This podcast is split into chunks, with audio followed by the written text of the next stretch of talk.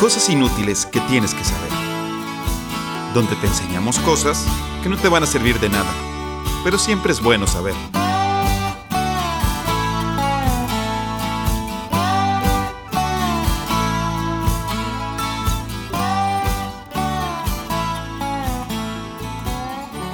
Hola, hola a todos y bienvenidos a un miércoles más de cosas inútiles que tienes que saber. Estamos aquí, mis hermanos, Mario Alberto.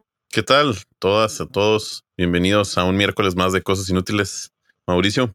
Hola, ¿qué tal? Bienvenidos a estar otro miércoles en cosas inútiles que tienes que saber. Esperemos que no se le vaya la luz a Mario Alberto. Porque Sí. lo que nos estamos preparando se le fue. Sí, sí, sí, se está yendo por este sector de la ciudad de Delicias. Por esta ocasión, si llega a ir, vamos a avisarles, vamos a dejar el corte en que se le fue y les vamos a decir cuánto tiempo tuvimos que esperar para Así es, a cuánto tiempo. Exacto. Árale, estará chido. Eh, no olviden votar en cosasinútiles.com. Eh, hace mucho que no les recordamos por si se les olvida dónde votar. Ahí. Y bueno, eh, el día de hoy vamos a tener a Mario Alberto y a Mauricio hablando de un tema y yo con los random facts. ¿Quién va primero? Mauricio. Mm. Ah, Ok. bueno. Ok, yo les voy a platicar de mi primer random fact. ¿Sabían ustedes que la famosa empresa de celulares Samsung fue fundada en 1938? Ok. Mm, Ok, ¿no? O- obviamente no vendían celulares en 1938. Este, Ah, sí, no me ha puesto a pensar en eso. Sí. o sea, Bueno. obviamente no vendían celulares. Sus primeros negocios poco o de hecho nada tenían que ver con fabricación de electrónicos siquiera. Era de hecho una empresa que exportaba fruta, pescado y noodles. Ok. Así es.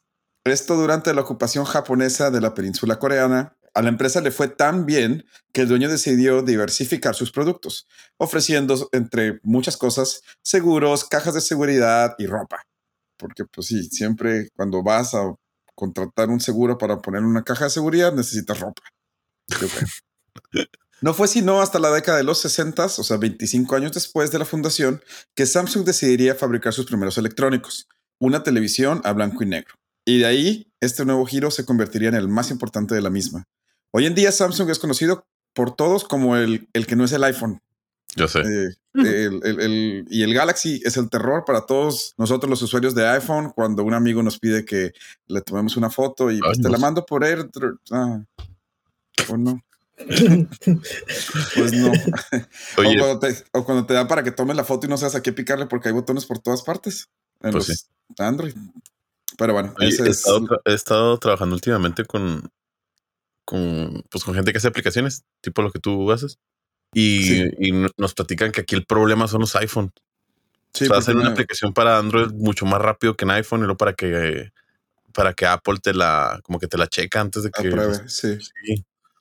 Bueno, porque pues todo viene con por la porque Apple en teoría tiene que revisar la calidad de, de las aplicaciones. ¿Y en Android no pasa eso o qué? Ya, en Android tú puedes subir lo que quieres. Nice.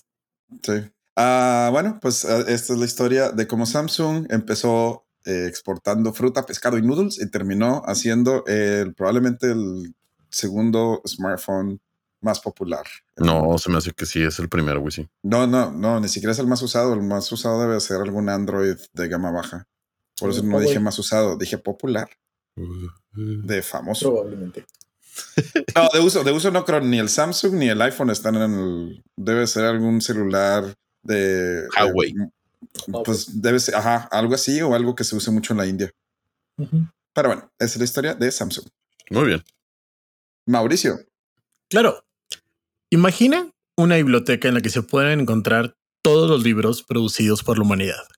Todo el conocimiento que se puede expresar, contenido en miles de anaqueles, obras de la antigüedad, documentos que se crean perdidos, obras literarias que nunca vieron la luz y todos aquellos secretos del universo expresados por el entendimiento humano.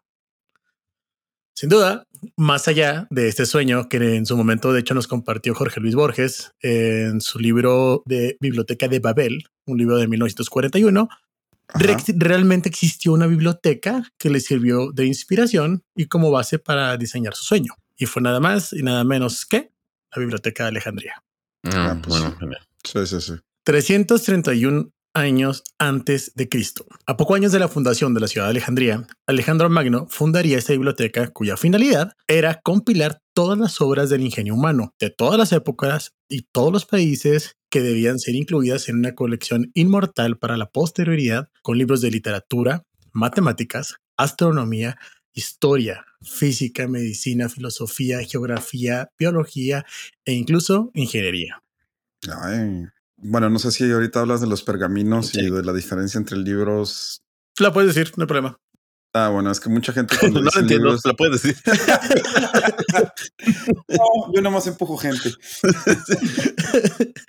este. Sí, sí, cierto, no lo incluí. ah, ok, bueno, pues sí.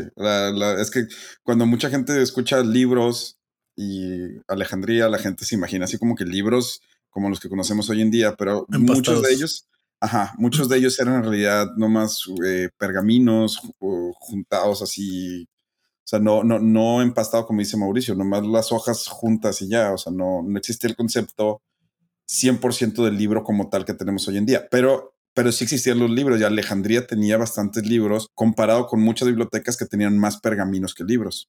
Pero bueno, más Mauricio. O sea, de hecho lo consideraban más que nada como obras literarias. No era tanto si eran libros o no, no se intentó una distinción. Por lo mismo, porque efectivamente casi todo eran pergaminos más que nada. Hacia el siglo III a.C., bajo la dirección del poeta Calímaco de Sirene, se estima que la biblioteca albergaba alrededor de 490 mil volúmenes, una cantidad que a lo largo de los años se elevó a los 700 mil según Aulio Gelio. Aquí voy a empezar a decir un chorro de nombres. La verdad es que no, les pongan no, no, no les pongan atención, no se preocupen. No, ah. no, no. No hace ninguna diferencia. ¿Sale? Sale. Y los que si hagan diferencia les voy a decir, no se preocupen. Ah, ok, muy bien. Aunque hay debate sobre estas cifras, algunas estimaciones más cautelosas reducen un dígito en ambos casos, proporcionando una idea a la gran pérdida para la acumulación de conocimiento que resultó la destrucción de esta biblioteca. Porque sí, ya no tenemos la biblioteca de Alejandría. Este, esta pérdida representó la completa aniquilación del excepcional legado literario y científico, el cual había sido cuidadosamente conservado durante décadas por bibliotecarios como Demetrio de Falerio, el ya mencionado Calímaco y Apolonio de Rodas. Eh, Rodas como el coloso. Uh. Sí, sí, sí, como el coloso, eso. Indudablemente, la desaparición de la Biblioteca de Alejandría se contempla como uno de los desastres culturales más emblemáticos de la historia, compartiendo paralelos solamente con los episodios como la quema de libros tras la apertura de Constantinopla por los cruzados en 1204, ah, la purga de libros de 1933 en Bebelplatz de Berlín por orden del ministro de propaganda Joseph Goebbels, sin olvidar el incendio de la biblioteca de Bagdad del 2003 que ocurrió en medio de la inacción de las fuerzas estadounidenses. Esa sí la, la investigó porque esa sí no la, la verdad no me la sabía. No, ni sí está, sí está medio fuerte. O sea, llegan, llegan a este, invadir Irak, fuerzas británicas y estadounidenses, se comienza a quemar la biblioteca, se dan cuenta y les vale madre, deja que se queme. ¿En serio? Sí. Y se perdió bastante conocimiento ahí, de hecho. Wow, qué triste. No sabía. Sí, es un pequeño random fact dentro de la historia. Lo que pasa aquí nada más es que determinar el instante preciso en que ocurrió la devastación de la biblioteca de Alejandría resulta un reto bastante complejo. Oye, perdón, no. Pero entonces, ¿estamos seguros que, que existió esa biblioteca? Sí, eso 100% seguro. la biblioteca existió. Tan así, o sea que sí hay récords y registros y todo. Hay varios registros incluso de las personas que intentaron salvarla en reiteradas ocasiones de la historia pero o sea, no había forma realmente. O sea, no, no había, estaba destinada a, perderse esa biblioteca. Determinar el instante preciso, como ya comenté, es bastante complejo. Este evento se haya envuelto de leyendas, oscuridades y es esencial investigar las fuentes para empezar a ver la secuencia del suceso. La primera mención que se hace al respecto se remonta al 47 antes de Cristo, durante la contienda entre los aspirantes al trono de Egipto, el líder militar romano Julio César, quien había acudido a Alejandría para respaldar a la reina Cleopatra, se ve asediado en la fortaleza palaciega fortificada de los Ptolomeos, ubicada en el sector de Bruquión, este, mirando hacia el mar y posiblemente el lugar en el que se encontraba la llamada biblioteca de los libros regios, así como el mausoleo. No, Regios no se trata de ustedes, gente de sí, No todo, no, todo gira alrededor de San Pedro. No, era otra forma de mencionar a la, biblioteca, de hecho, la gran biblioteca. Sí. Ah, sí. César defendió tenazmente el palacio. Sin embargo, durante un asalto se desencadenó un incendio en el almacén que se propagó hacia la parte de la fortaleza. En ese instante se presume que numerosos libros, aproximadamente unos 40 mil rollos, que era lo que comentaba Luis Fernando de hecho, que César mismo tenía la intención de llevarse a Roma, habrían sido consumidos por el fuego. Algunos testimonios incluso sostuvieron que la totalidad de la biblioteca se había consumido en llamas. Sin embargo, esta última afirmación es muy poco probable, Ah, principalmente porque se supone que las proporciones del incendio no fueron tan grandes como para poder llegar ni siquiera dentro del mismo palacio. ¿Ok? ok, ok. Ok. No obstante, se cuenta que años posteriores, Marco Antonio, durante su estancia en Alejandría en compañía de Cleopatra, habría donado una cantidad sustancial de libros provenientes de la biblioteca rival de Pérgamo, quizá como un intento de contrarrestar lo que había pasado con Julio César. Este, Ah, sí se sabe que hubo un problema con los libros, sí se sabe que hubo una pérdida de rollos a través de un incendio, es la única parte real, Sí. pero la parte con donde ya no real es, ah, se destruyó toda la, toda la biblioteca. No, es muy poco Ah, probable. ok, ok. Pero sí hubo Ah. una quema ahí de rollos. La quema no fue, no fue adrede, ¿no? No, fue un accidente, se supone. Un O sea, accidente. sí, bueno, sí estaban asediando la fortaleza. O sea, sí, sí, sí se los querían reventar, pero. sí, fue- fue- pero, pero era un martes cualquiera. O sea, Ajá, Sí, sí, sí, o sea, la intención no iban por los libros, vaya, iban por ellos. es lo normal de otoño. Sí, sí, sí, sí. Tú sí. sabes, lo, lo- lo más tranqui. Luego, con la caída de Antonio y Cleopatra y el subsiguiente colapso del reino tolemático de Egipto, que fue anexado a Roma, Alejandría ahora sí comenzó un lento y inexorable declive. Y junto con ella, su biblioteca. Indudablemente la biblioteca continuó trayendo a muchos estudiantes y eruditos, notables como Diorosículo y el, esta o el Estrabón, súper conocidos todos, obviamente. Sí, claro, súper conocidos. Ajá. Y su renombre y el renombre de la biblioteca incluso trascendió las fronteras. Sin embargo, ya no existía una corte real dedicada a su sostenimiento y la ciudad misma estaba perdiendo prominencia ante la Roma, que era la metrópolis imperial. O sea, Alejandría estaba perdiendo su importancia. Ok. Sí, pues sí. La naturaleza de la biblioteca experimentó una gran evolución. Se abandonó Alejandría, la... que vendría siendo ahorita? ¿Estambul? Egipto. Egipto. De hecho, hay una biblioteca que se llama la Biblioteca Alexandrina, que Ah, la construí ahí en Alejandría. Mm. Sí. La naturaleza de la biblioteca habría experimentado una gran evolución, ya que como ya no había una corte real y ya no estaba como esta parte tan importante que era Alejandría, se tuvo que abandonar la ambición de abarcar la totalidad del conocimiento de los primeros Ptolomeos habían tenido este, cuando se construyó la biblioteca. O sea, ya no podemos opacar, o sea, ya podemos ocupar todo el conocimiento del mundo porque ya no somos tan importantes como lo éramos en su momento.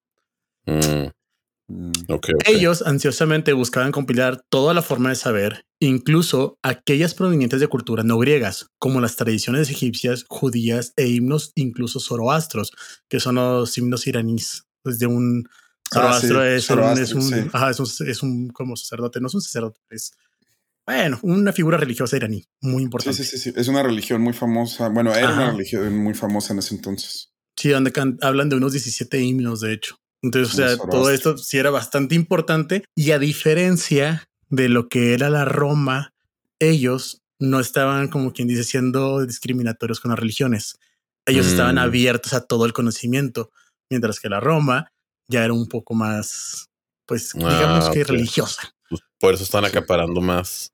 Es correcto. O sea, y aparte ya no importaban los textos que no fueran, pues, cristianos. Cristiano, sí. básicamente. Todos los textos que no fueran cristianos eran simplemente Ellos querían saber todo. paganos. Ellos querían saber todo. Ellos querían saber toda la interpretación física, metafísica que los humanos podían tener del conocimiento. Qué visionarios para su Sí. tiempo. La verdad, sí. Y lo querían hacer para eso, lo querían hacer para posteridad.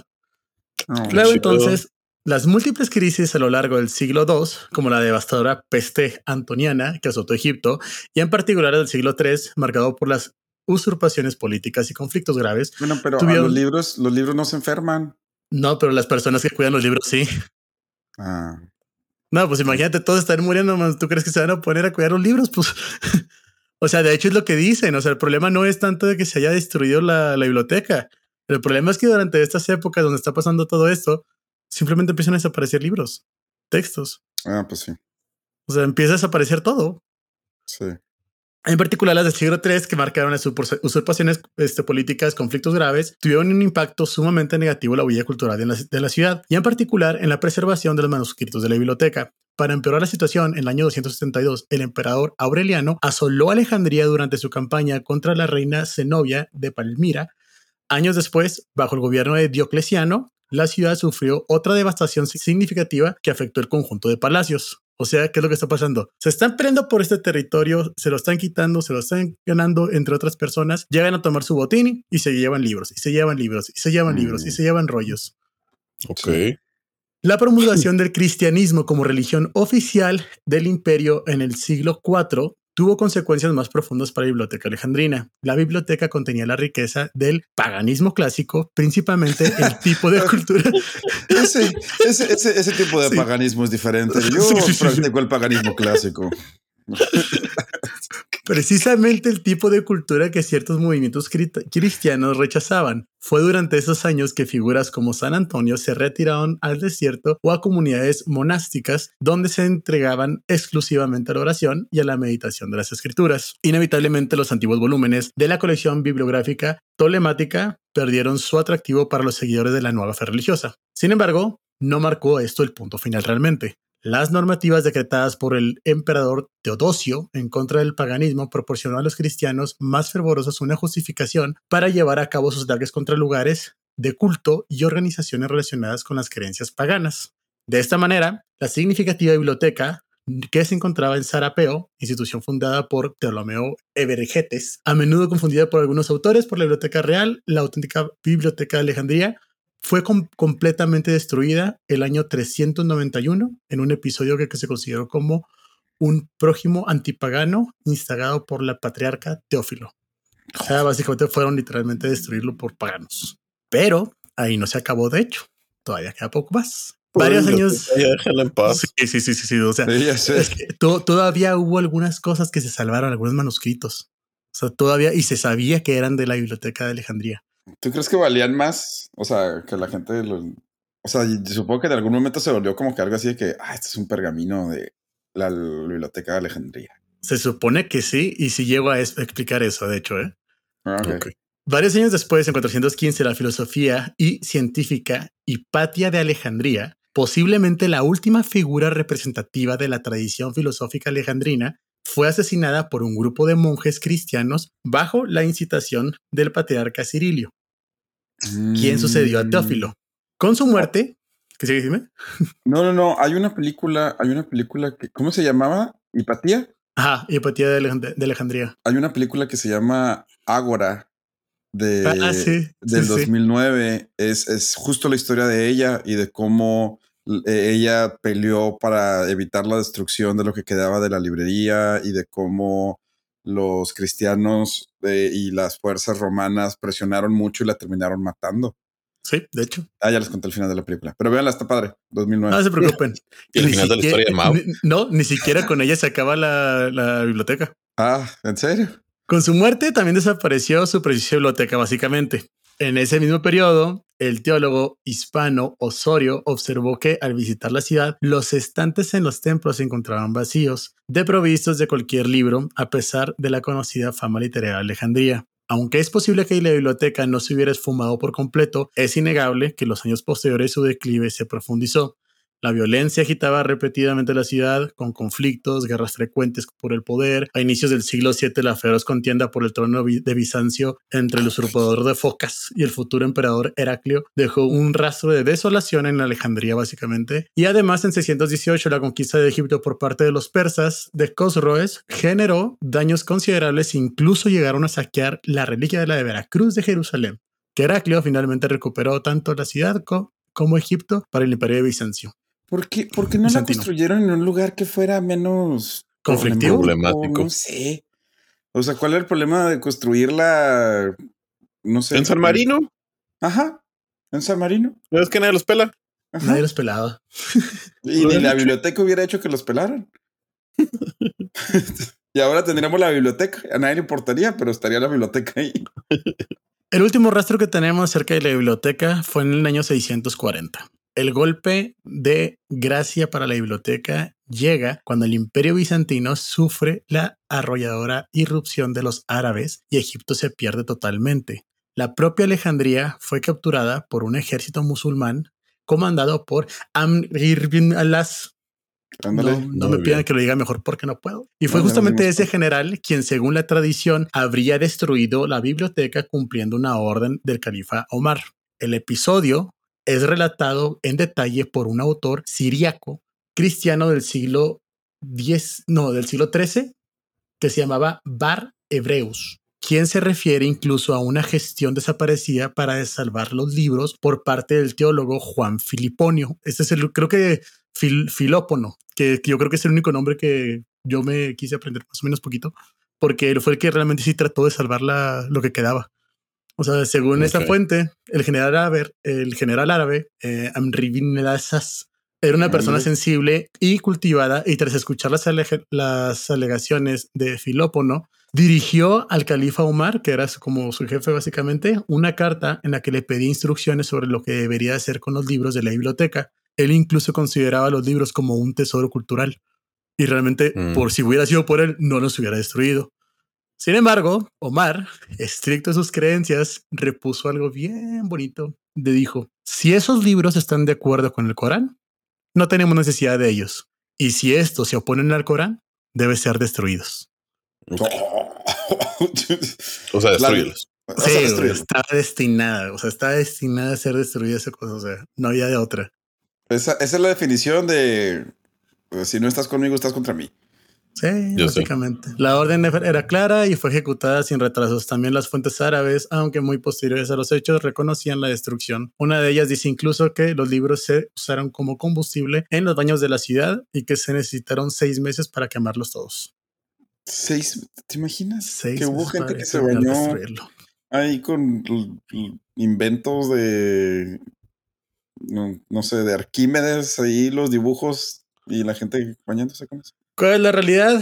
Este, este desenlace en la que los árabes son los que terminan por destruir por completo la biblioteca, eh, sí fueron bastante criticados, de hecho, por un historiador británico llamado Edward Gibbon en el siglo XVIII, quien decía que esta historia era totalmente falsa y que era una invención para imputar a los musulmanes lo que en realidad había sido responsabilidad de los cristianos.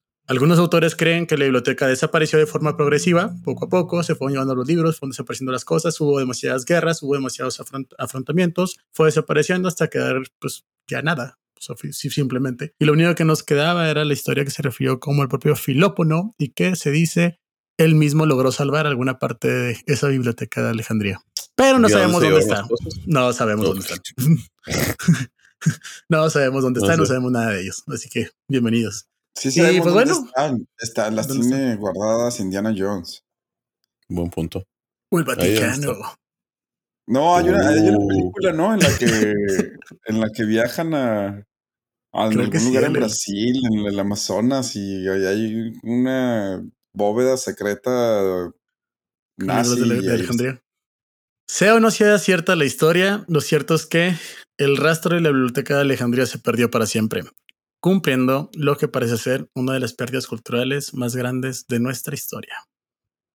Si no es que la más grande de nuestra Yo historia. creo que a lo mejor lo más grande. No me atreví a decir la más grande. No, y, pu- y, pues como estábamos diciendo, la verdad es que sí, la pérdida, más porque ni siquiera sabemos qué había. Ey, Eso es lo peor. O sea, aparte del contenido es la diversificación que tenía. O sea, era de todos Sí. los tipos de creencias, de todas las ideologías, de todos lados. O sea, eso es como que lo impresionante. Sí, porque al final de cuentas, si Alejandría era tan conflictiva era porque estaba en un punto de choque de culturas. O sea. Es ahí sí, pues entre los Europa, griegos, los Europa y Medio Oriente. Ajá, Y África. y África.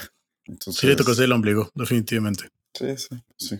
Muy bien, ¿les parece si hacemos una pausa y regresamos con mi siguiente random fact? Let's go.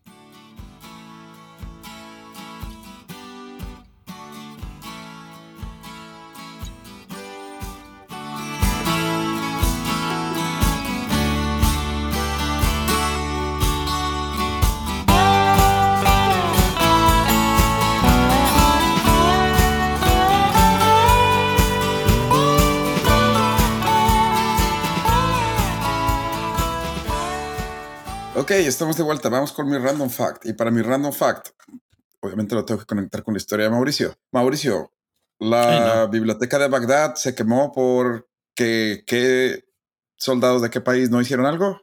Los británicos. No, los otros. Estados Unidos. Así es. ¿Y cuál es la capital de Estados Unidos? Washington, D.C. Exacto, Washington DC. ¿Sabían que en 1985 la policía de Washington DC decidió poner, tenía, tenía un problema en el que les, que les estaba costando mucho arrestar gente. O sea, tenían su lista de los más buscados, porque pues era, era muy difícil encontrar a la gente.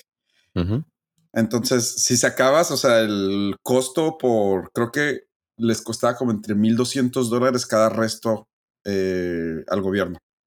Entonces- como esas estadísticas las puede tener Estados Unidos y definitivamente aquí en México no tengo ni puta idea Es de que, eso. o sea, es, que, es que no está tan mal, porque ¿cómo lo mides? Pues sí. O sea, el indicador es, a ver, ¿cuánto le meto a la corporación y cuántos arrestos tengo? Ajá. No está tan mal. Pues la policía de Washington dijo, vamos a cambiar las cosas. Y empezó con lo que hoy en día es conocido como la Operación Flagship. La policía de Washington, D.C. envió boletos gratis para el juego de los Redskins, en paz descansen, contra los Cincinnati Bengals. Y además, si ibas por tu boleto en persona, podías entrar a una rifa de un viaje todo pagado para el Super Bowl 20. Lo único, la policía eh, obviamente utilizó una televisora ficticia, envió la invitación a 3.000 personas en la lista de los más buscados de Washington, D.C. Y pues la gente que recibió la invitación tenía que acudir en persona con una identificación oficial al Washington Convention Center.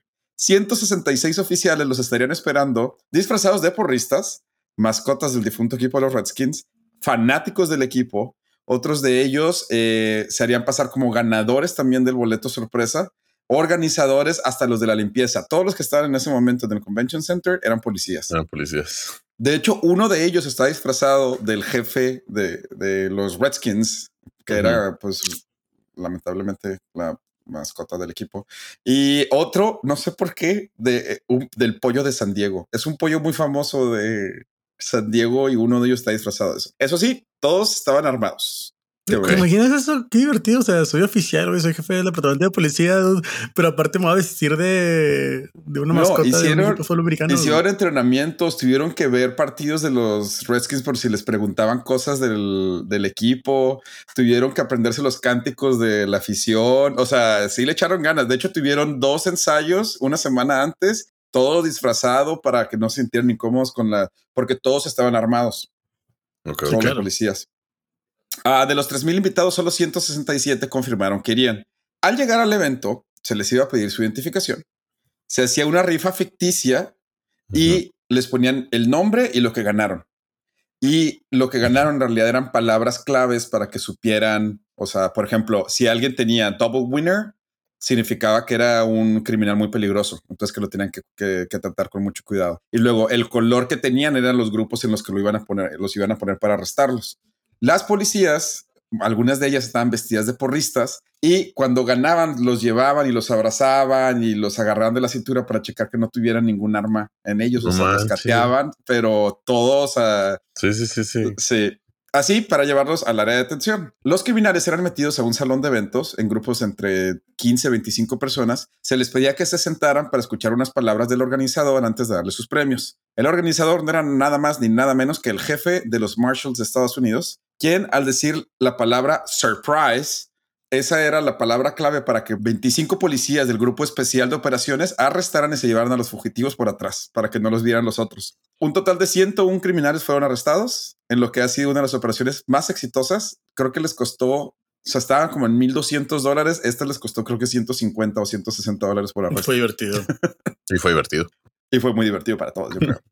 así es. Y ya, pues así agarraron a 101 de los criminales. Digo, de 3000. Está medio bajo, bien, el- pero pues oye, El rate. Obviamente ya no lo vas a poder volver a hacer, ¿no? Es una de esas cosas.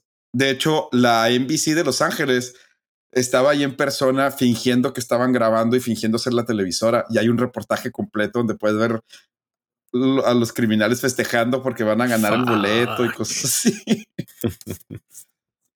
Qué cool. No, no. Y bueno, Mario, ¿te parece si pasamos con tu tema? Claro que sí. Amigos y amigas, sabemos que entre más pasan los años, en teoría uno debería de adquirir algo de experiencia. Digamos que es la retribución que nos da Dios a cambio de las arrugas, calvicie y reflujo, que también viene con los años. Ajá. Bueno, pues mientras más pasan los años, yo me doy cuenta de algo. Los humanos no aprendemos de nuestros errores. Hicimos la desastrosa Primera Guerra Mundial y 20 años después, ahí vamos por la Segunda. Sabemos que darle mucho poder a alguien es malo y ahí vamos con Trump y con AMLO. Sabemos que nadie escucha este podcast y ahí vamos a la segunda temporada. Eso es lo más importante. No dejamos de ser unos neandertales. Sin embargo, hay cierto aspecto en el que sí tenemos como sociedad maestría en regarla. Y eso es nada más y nada menos que tener un desorden económico. Okay. Ahí sí somos los masters en crisis financiera. De hecho, suena chido ese título de máster. Tengo un máster en crisis financiera. Tengo un máster en crisis financiera. Y es que con ya 10.000 años como hombres y mujeres modernos, ya deberíamos de haber aprendido a no traer un desmadre en la cartera. Pero no. Ahí ven que nos encanta eso de endeudarnos o prestarle dinero a la gente, sabiendo que no debemos hacerlo, como la famosa crisis hipotecaria del 2008, cuando, ah, mire, una persona sin trabajo estable, véndale una casa de 300 mil dólares, que es lo peor que puede pasar. bueno, pues comencemos este viaje. Yo ya no pasa eso, yo tengo una casa. Así que el día de hoy les traigo el de las crisis financieras. comencemos este viaje por algunas de las peores crisis hasta ahora. No olvidemos la famosa frase de Homero Simpson. No es el peor día de tu vida, es el peor de tu vida hasta ahora. palabras, palabras sabias de, de, Homero, Simpson. y pues arrancamos con la primera crisis financiera que se tiene en registros. Está bien chido esto sin querer. En el siglo III después de Cristo. Esta ah. crisis, la cual lleva el creativo nombre de crisis del siglo III, en ah, pleno imperio romano, duró casi 50 años. El tema político estaba muy inestable, lo cual generó que nadie le pusiera atención a eso de la economía. El gobierno comenzó a circular cantidades industriales de monedas, lo que generó, sorpresa a nadie, una hiperinflación. Estas monedas nuevas cada vez les ponían menos metales preciosos, lo que causó que la población desconfiara de ellas, es decir, ya no les ponían oro y plata. Ah. Tanto fue su desconfianza que terminaron volviendo al sistema de trueque como método de pago. El emperador y persona con el nombre más raro que verán hoy, Docleciano, sustituyó de tajo las monedas e introdujo una nueva divisa, el argenteus. Sin embargo, esto no ayudó nada, ya que las personas comenzaron a emigrar al campo, donde las cosas eran más autosustentables. De hecho, esto hizo que se crearan pequeñas comunidades que después se convertirían en los famosos feudos de la Edad Media. Ok. ¿Está chido eso? Sí, sí, sí. Sí, sí tiene mucho sentido. Yo tengo Otro punto importante en esta época era que constantemente tenían brotes de peste bubónica, lo cual hacía que gente en edad productiva perdiera la vida, lo cual hacía que se escaseara la mano de obra, lo cual hacía, obviamente, que aumentara el precio de la mano de obra, encareciendo los productos, ley de la oferta y la demanda. Así que los salarios se encarecían y por consecuencia también el precio de los productos, poniendo aún más en jaque a la estancada ya economía. Sumado a esto, es que neta, yo creo que Dios sí se quedó dormido en la edad media. ¿eh? Sí, sí, sí. sí nos trató feito. Sumado a esto, como no había mano de obra en los terrenos agrícolas, grandes extensiones de terrenos se quedaron sin cultivar, haciendo que, se, que aparecieran plagas de langosta. Para rematar y ya para dejar a la pobrecita Europa de la Edad Media, llega la peste negra, de 1346 a 1353, donde se estima que Europa perdió al 40% de su población. Le metemos forward al reloj y avanzamos hasta el siglo XVII, donde ya recuperada nuestra vieja Europa, dijo, nah, ya tengo rato, sino que no me aviento un desmadrito. y pues se inventa la fijación por una flor, la famosa crisis de los tulipanes, la cual ya platicamos aquí. Sí, sí, sí. pero si no se las recuerdo muy fácilmente. Los holandeses estaban fascinados con los tulipanes y comenzaron a invertir en comprar muchos. Gastaron millones y millones en flores. Llegó el punto que dijeron, ok, esto es una estupidez. Y pum, todo se derrumbó, dijo la canción, y pues muchos perdieron sus ahorros. Aquí lo importante es que llega la primera burbuja económica, la cual lamentablemente no será la última. Así es. Afortunadamente lograron superar la crisis del siglo XVII, ya que la fuerza latina les mandaba metales a lo idiota para que pudieran pagar sus cosas como tulipanes. Como tulipanes. Las cosas avanzan y llega la famosa revolución industrial, modernizando los nuevos empleos, generando nuevos y avanzados productos, sobre todo en Gran Bretaña. Oye, pero esto es cosa buena, te estarás diciendo. Obvio. Pues no.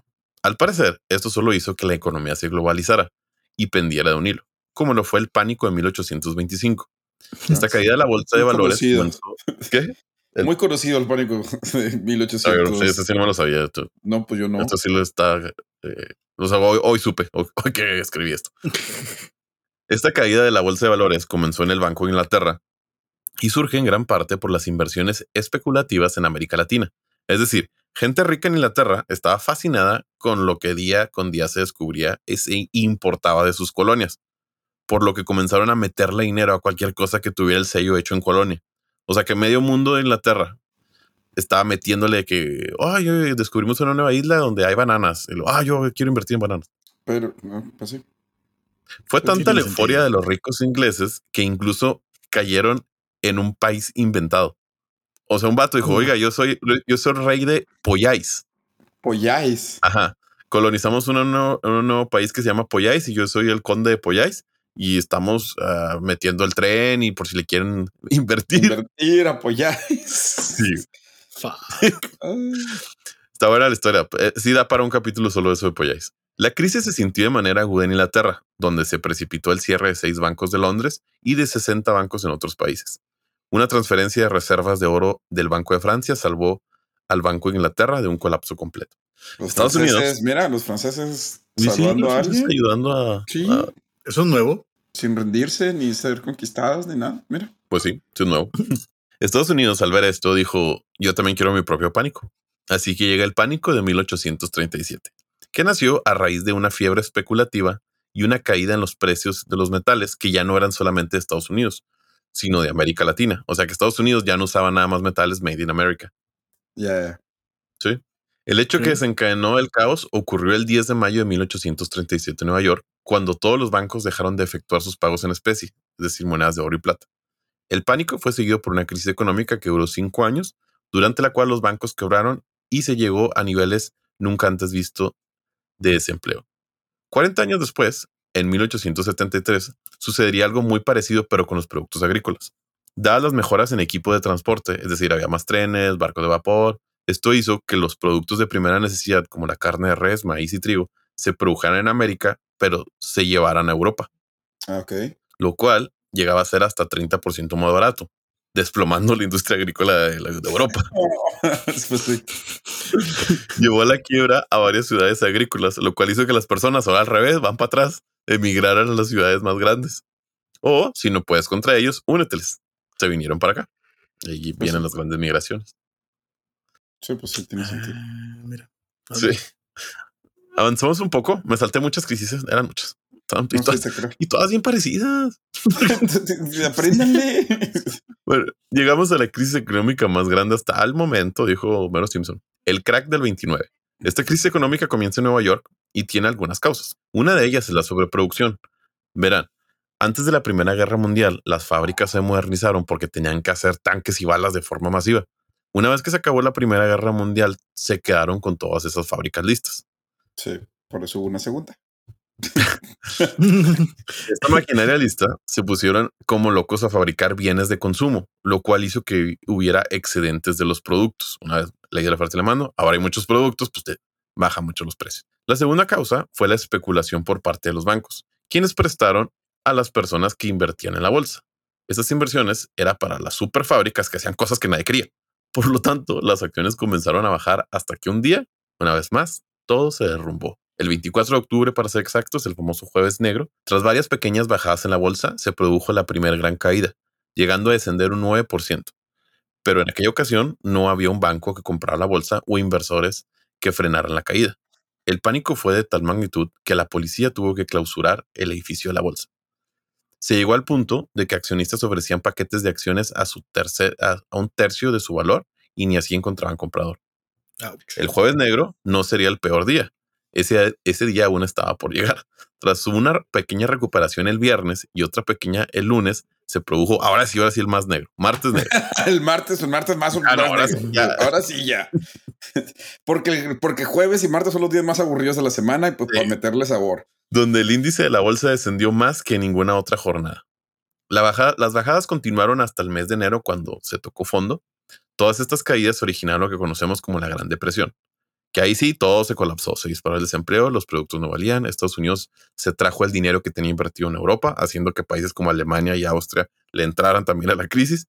La, la economía mundial no se recuperó hasta finales de la década de los 30, lo cual estuvo perfecto porque ya venía la Segunda Guerra Mundial y necesitaban estar Ah, qué bueno. Ya necesitamos otra. En resumen, amigas y amigos, los humanos estamos diseñados para hacer desmadres financieros. Es que Obvio. creo fa- Creo que alguien dijo que como que la Primera Guerra Mundial era así de que, oye, tenemos toda esta nueva tecnología de guerra. Y luego pasó, pero mientras estaba pasando la Primera Guerra Mundial, le invirtieron mucho a la guerra y luego cuando se acabó es como que ahora tenemos más tecnología de guerra. Pero bueno. Obvio, faltan muchas crisis que no puse. Falta la crisis del petróleo del 73, la crisis por la deuda latinoamericana de los 80, la crisis por la guerra del Golfo de 1990, la crisis financiera asiática del 97, la crisis de las .com de los 2000, la crisis inmobiliaria del 2008 y la crisis del COVID del 2020. ¡Woo! Vamos, crisis. Sí, la crisis y nosotros somos uno mismo. Yo seguro que he vivido, Sí. he vivido más crisis que, que personas viejas, más viejas que yo. Casi. O sea, no es imposible. Buena, porque se buena siguen opción.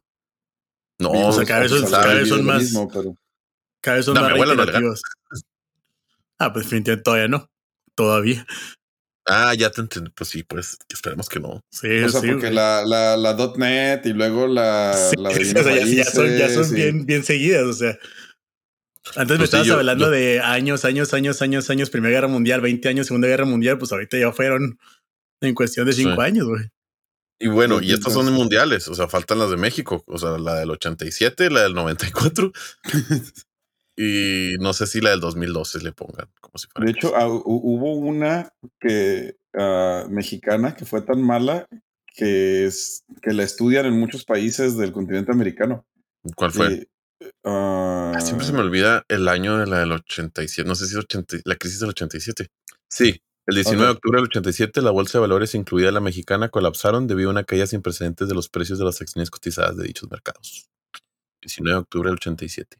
Sí, hay una que le llaman el efecto tequila después de la, de la crisis del 94 en México, Ujú. que impactó a muchos países sudamericanos, porque muchos países sudamericanos tenían pues muchas inversiones en México y después de la crisis del 94, pues así No. como, ya ves, cuando, cuando Estados Unidos le da un resfriado, México se muere, pues Sí. si México se está muriendo, Sudamérica ya está muerto. O sea, o sea, Un punto. Y bueno, pues este es mi capítulo de hoy. Muy corto, muy conciso. Las crisis financieras internacionales. Muy bien, perfecto. Eh, ok, ¿les parece si vamos a una pausa y regresamos? Quédense, mi siguiente random fact está bien bonito. Ok. Va.